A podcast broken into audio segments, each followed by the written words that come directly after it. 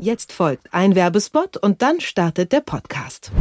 Clark, das ist die App, die euch bei Fragen kompetent und ohne Wartezeit mit Versicherungsexperten unterstützt.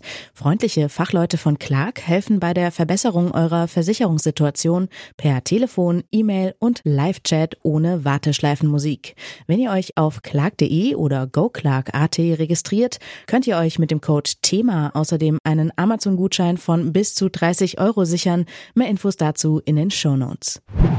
Das ist aus meiner Sicht ein wirklich ganz, ganz entscheidender Schritt, der heute beschlossen wurde. Für uns ist eine Impfpflicht ganz entscheidend und eher weiter statt enger. Es ist richtig, dass die Beschäftigten in diesen sensiblen Bereichen eben auch geimpft sein müssen. Wir wollen das jetzt vorantreiben. Ich glaube, es kann sehr schnell gehen. Volker Bouffier, Markus Söder, Michael Müller. Sie alle haben sich am Donnerstag nach der Ministerpräsidentenkonferenz zufrieden gezeigt. Ein Grund dafür, Regierungschef der Länder haben sich dort auf eine sogenannte einrichtungsbezogene Impfpflicht im Kampf gegen das Coronavirus geeinigt. Wir fragen uns heute, wie sieht diese Impfpflicht aus? Ich bin Charlotte Thielmann. Hallo.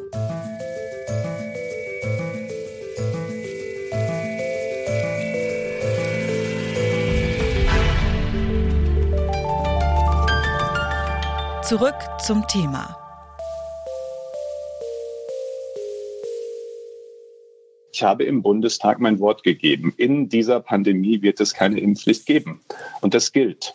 Immer wieder hat Gesundheitsminister Jens Spahn versprochen, dass es keine Impfpflicht geben wird, wie hier im Januar im Deutschlandfunk. Nach der Ministerpräsidentenkonferenz am Donnerstag sieht das anders aus. Jetzt soll eine einrichtungsbezogene Impfpflicht kommen. Das heißt, impfen lassen müssen sich die Mitarbeiterinnen von bestimmten Einrichtungen, Krankenhäuser, Pflege- und Altenheime, mobile Pflegedienste und auch Einrichtungen für Menschen mit Behinderung. Dort gilt die Impfpflicht dann nicht nur für Pflegekräfte und Ärztinnen, sondern zum Beispiel auch für das Putz- und Küchenpersonal. Dass beispielsweise in einem Krankenhaus alle Angestellten geimpft sein sollten, das hat auch der Intensivmediziner Christian Karajanidis Anfang der Woche im Coronavirus-Update vom NDR betont. Ich würde auch nicht einzelne Berufsgruppen herausgreifen. Eine Pflegekraft oder ein Arzt ist genauso wichtig wie eine Reinigungskraft. Auch die kann das Virus übertragen und auch die spielt eine enorm große Rolle auf einer Intensivstation. Deswegen sollten wir zuerst einmal nicht einzelne Berufsgruppen rausgreifen, sondern wenn dann von der Gesamtheit der Mitarbeiterinnen in Krankenhäusern oder in den Pflegeheimen sprechen. Dabei ist klar, dass die Impfpflicht die aktuelle vierte Welle nicht brechen kann. Aber das ist auch gar nicht das Ziel. Bei der Impfpflicht geht es nämlich darum, die vulnerablen Gruppen zu schützen. Das hat auch Niedersachsens Ministerpräsident Stefan Weil am Freitag erklärt.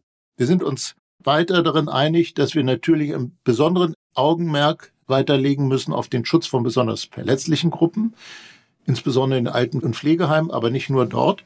Und im Laufe der Diskussion hat sich auch ein Punkt ergeben, der anfangs noch nicht im Beschlusstext vorgesehen war, nämlich eine klare Aussage dazu, dass wir auch für eine Impfpflicht bei Berufsgruppen sind, die in solchen Einrichtungen arbeiten.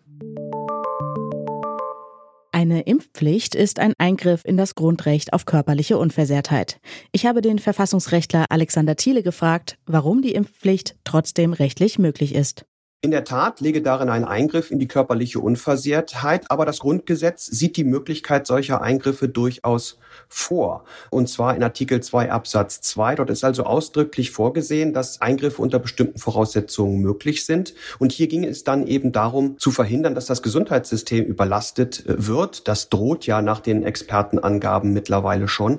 Und in einer solchen Situation kann eine Impfpflicht durchaus gerechtfertigt sein. Ist es dann rechtlich okay, dass zum Beispiel eine Küchenhilfe im Krankenhaus geimpft sein muss, ein Grundschullehrer aber nicht? Das ist ja gar nicht so klar, wer mehr beiträgt zum Infektionsgeschehen. Das ist in der Tat so. Wir haben natürlich eine Situation, bei der wir insgesamt noch so ein bisschen weiterhin im Dunkeln tappen, wer eigentlich in welcher Form zum Infektionsgeschehen beiträgt. Wir haben Studien, wir haben Expertisen, aber auch diese sind nicht immer eindeutig. Das Problem ist, die Politik muss natürlich irgendwann entscheiden.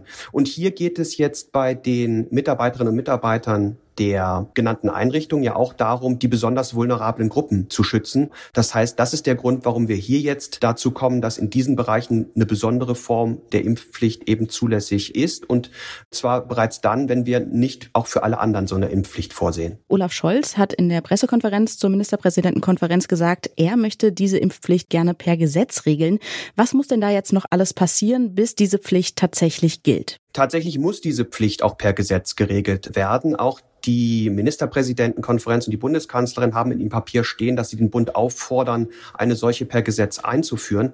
Das ginge auf dem Verordnungswege nicht. Das ist ein solch gravierender Einschnitt, der vom Grundgesetz zwar erlaubt wird, aber eben nur dann, wenn er dann auch von dem demokratisch legitimierten Organ, also dem Bundestag, beschlossen wird. Das heißt, wir müssten jetzt, wenn wir eine solche Impfpflicht einführen wollten, das Infektionsgesetz nochmal ändern.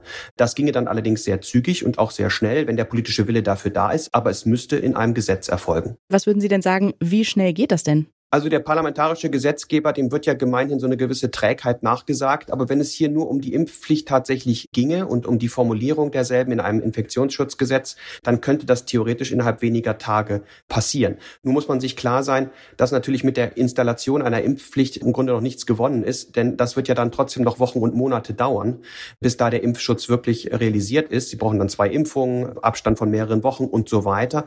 Das heißt, so ein akuter Zeitdruck heute oder morgen besteht besteht da an der Stelle gar nicht. Wichtiger ist, dass wir an anderen Stellen natürlich jetzt schnell Maßnahmen ergreifen, die die Ausbreitung des Virus verhindern. Wenn jetzt diese Impfpflicht kommt, was passiert denn dann, wenn zum Beispiel die Köchin im Krankenhaus oder auch der Pfleger im Altenheim sich trotz dieser Pflicht nicht impfen lassen? Verlieren die dann ihren Job oder mit was müssen die rechnen? Naja, im schlimmsten Fall steht das natürlich möglicherweise im Raum. Zunächst einmal wird natürlich dann geregelt werden, dass Personen, die dann eben nicht geimpft sind, diesen Arbeitsplatz nicht mehr betreten dürfen.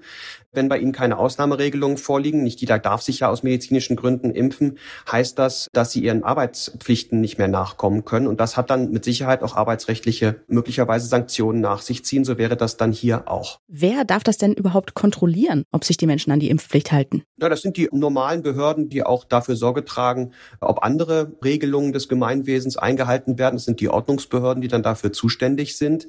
Das ist in erster Linie natürlich zunächst einmal der Arbeitgeber, der dann eben auch entsprechende Frage- und Kontrollrechte bekommt und der dann eben sicherstellen muss, dass er nur geimpfte Personen auch an die Arbeitsstelle lässt.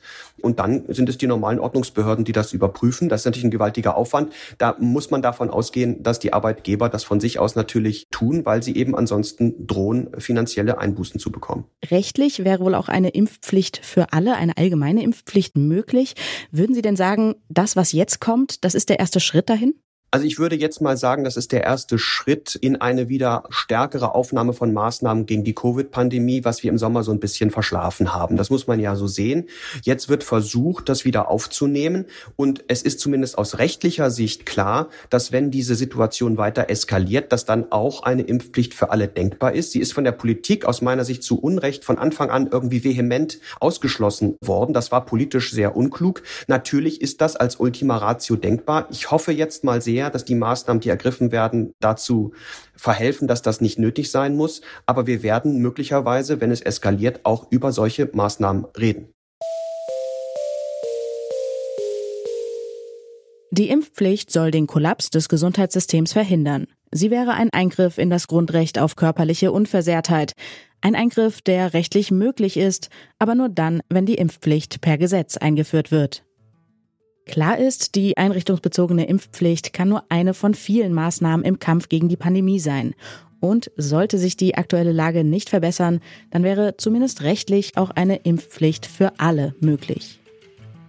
Das war's von uns für heute. An dieser Folge mitgearbeitet haben Alina Eckelmann und Jonas Nikolik. Chef vom Dienst war Kai Rehmen und mein Name ist Charlotte Thielmann. Ich sage Tschüss und bis zum nächsten Mal.